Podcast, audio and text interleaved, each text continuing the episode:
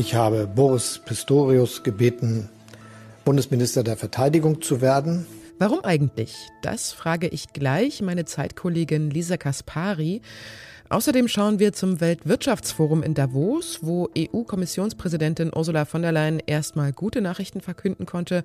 Und im Fall des Kunstraubs im grünen Gewölbe in Dresden gibt es wieder Bewegung. Das alles hören Sie jetzt und gleich an diesem Dienstag, den 17. Januar 2023 in unserem Was jetzt Update.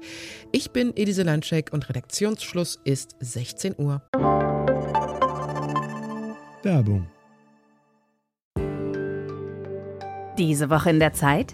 Die Bücher des Frühlings. 16 Seiten blühende Fantasie. Von gefährlichen Liebschaften, einer Flucht auf dem Mississippi und magische Erzählkunst.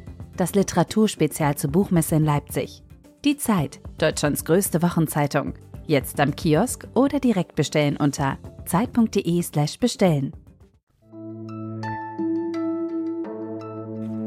Gerade mal 24 Stunden ist es her, dass Christine Lamprecht ihren Rücktritt als Verteidigungsministerin verkündet hat.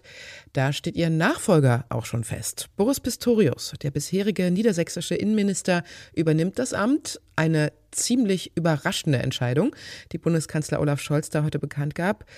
Es war zwar vorher viel über mögliche Nachfolgerinnen und Nachfolger gemunkelt worden, aber der Name Pistorius fiel dabei eher selten. Lisa Kaspari ist Redakteurin im Politikressort von Zeit Online und sie kommentiert die Nachfolge heute für die Zeit Online Website.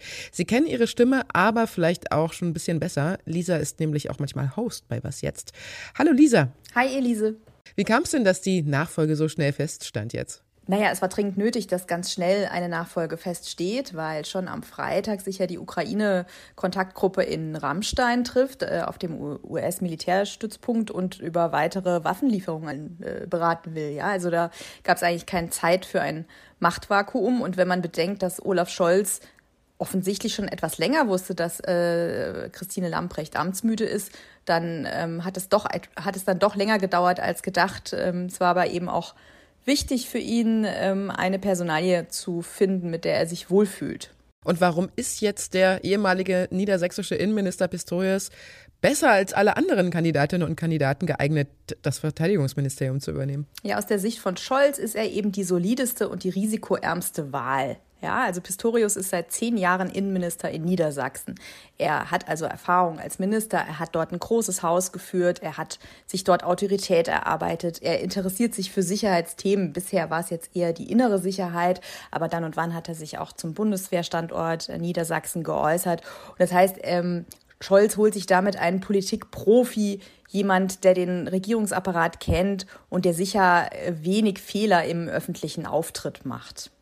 Jetzt könnte vielleicht auch das Alter eine Rolle gespielt haben. Ne? Er ist ja 62 Jahre alt und normalerweise ist ja dieser Posten des Verteidigungsministers schon auch mal so als Schleudersitz bekannt, wo man sich eventuell nicht lange hält. Könnte das auch eine Rolle gespielt haben? Ja, durchaus. Also ähm, wenn man äh, bedenkt, genau, dass das Verteidigungsministerium ein Job ist, äh, in dem man sehr viel verlieren kann, ist es natürlich so, dass der Pistorius blickt zurück auf eine lange politische Karriere und hat jetzt auch nicht mehr so viel vor ne, in seinem beruflichen Leben. Und das heißt, entweder schließt er jetzt mit Bravour ab oder es geht ihm wie vielen vor ihm, aber dann hat er sich eben seine politische Karriere nicht versaut. Ich glaube schon, dass das auch Gegenstand einer Überlegung jetzt weniger von Scholz, aber von Pistorius selber war. Wie skandalfrei ist denn der neue Verteidigungsminister gerade im Gegensatz auch zu seiner sehr umstrittenen Vorgängerin? Könnte ihm auch noch mal seine Vergangenheit auf die Füße fallen? Das kann natürlich immer passieren. Also in den zehn Jahren sind jetzt keine riesengroße Skandale von ihm überliefert, sonst wäre er ja nicht mehr im Amt. Aber im Zusammenarbeit mit der Polizei und den Sicherheitsbehörden gibt es natürlich immer Dinge, die nicht gut laufen und die im Endeffekt auch die Verantwortung des Ministers sind. Was ich persönlich interessant finde, ist, wie steht äh, Pistorius zur Ukraine, zum Ukraine-Krieg? Er kommt ja aus der Niedersachsen-SPD, der ja nachgesagt wird, relativ russlandfreundlich zu sein. Also wir erinnern uns nicht nur an Gerhard Schröder, sondern auch an Sigmar Gabriel, an Stefan Weil. Und wenn man so ein bisschen ins Archiv geht, dann findet man, dass auch äh, Boris Pistorius an der einen oder anderen Stelle auch immer wieder gesagt hat, man äh, müsse mit Russland im Gespräch bleiben. Er hat aber auch klar gemacht, die Ukraine muss den Krieg gewinnen, hat ein Recht, sich zu verteidigen. Also er hat da jetzt nichts Verwerfliches gesagt, aber es wird schon deutlich, dass er da vielleicht ganz ein bisschen andere ähm, Lesart der Krise hat als die ein oder andere Grünen- oder FDP-Politikerin. Ich danke dir, Lisa. Danke. Beim Gaspreis konnte EU-Kommissionspräsidentin Ursula von der Leyen auf dem Weltwirtschaftsgipfel in Davos allerlei Positives verkünden. It is now European natural gas prices down, dropped by 80% by this month. Noch im August hatte nämlich eine Megawattstunde Gas in der EU 350 Euro gekostet. Jetzt im Januar sind die Preise um 80 Prozent gefallen. That is below the levels of before the Ukraine war. Und das nicht zuletzt auch, weil die Europäer zusammengearbeitet und energiepolitisch an einem Strang gezogen haben. Was von der Leyen dann weiter zu den Gaspreisen gesagt hat bei ihrer Rede in Davos, Europa habe die Abhängigkeit von fossilen Brennstoffen aus Russland überwunden und rund 80 Prozent des russischen Pipeline-Gases ersetzt. Grund dafür ist auch, und das kommt der EU natürlich sehr entgegen, unter anderem auch der milde Winter. Was sonst noch so auf dem Weltwirtschaftsforum in Davos besprochen wird und warum der von privaten Sponsoren finanzierte Gipfel als problematisch gilt, also zum Beispiel als zu elitär und viel zu wirtschaftsnah, das erfahren Sie bei Roland Judin in unserer Folge morgen früh.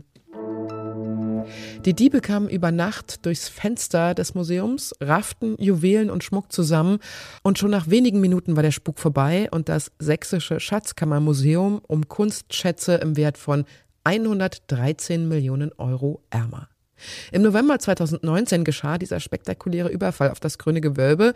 Heute haben drei der Täter Geständnisse abgelegt, und zwar, weil sie sich Straferleichterung erhoffen. Deshalb hatten sie in den letzten Wochen die Ermittler auch zu dem Versteck der gestohlenen Schätze geführt.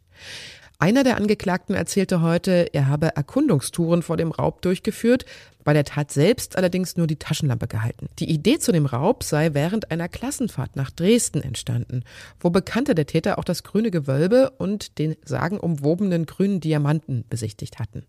Ein anderer Angeklagte sagte, es sei sein Auftrag gewesen, durch zuvor präparierte Fenster zu klettern, die Vitrine im Juwelenzimmer zu zerschlagen und die Schmuckstücke zu stehlen und er habe diesen in Anführungsstrichen Job übernommen, weil er kräftig genug und entschlossen genug dazu gewesen sei. Den Tätern drohen jetzt Gefängnisstrafen zwischen fünf und sechseinhalb Jahren. Zwei der Angeklagten verbüßen schon jetzt eine Jugendstrafe wegen Diebstahls der 100 Kilo Goldmünze aus dem Berliner Bodemuseum 2017. Was noch? Haben Sie sich zu Silvester fürs neue Jahr eigentlich was vorgenommen? Also zum Beispiel mehr Sport, gesünder Essen, jeden Tag eine gute Tat oder so? Ich habe in der Redaktion mal rumgefragt und offensichtlich sind gute Vorsätze immer sehr schwer zu halten. Mein Neujahrsvorsatz war, weniger Zeit auf Twitter zu verbringen. Aber in diesen ersten 17 Tagen des Jahres ist schon so viel passiert, dass es leider überhaupt nicht funktioniert. Ich hatte eigentlich immer den Vorsatz, nach Silvester keinen Alkohol mehr trinken. Allerdings haben nach Silvester, Anfang Januar, ein paar Kumpels von mir Geburtstag. Also, Cellavi, Neujahrsvorsätze. Mehr lesen, weniger Serien. Ja, wahrscheinlich so der Klassiker-Vorsatz, den ich leider direkt mal gebrochen habe, weil ich nämlich auf die Discounter gestoßen bin.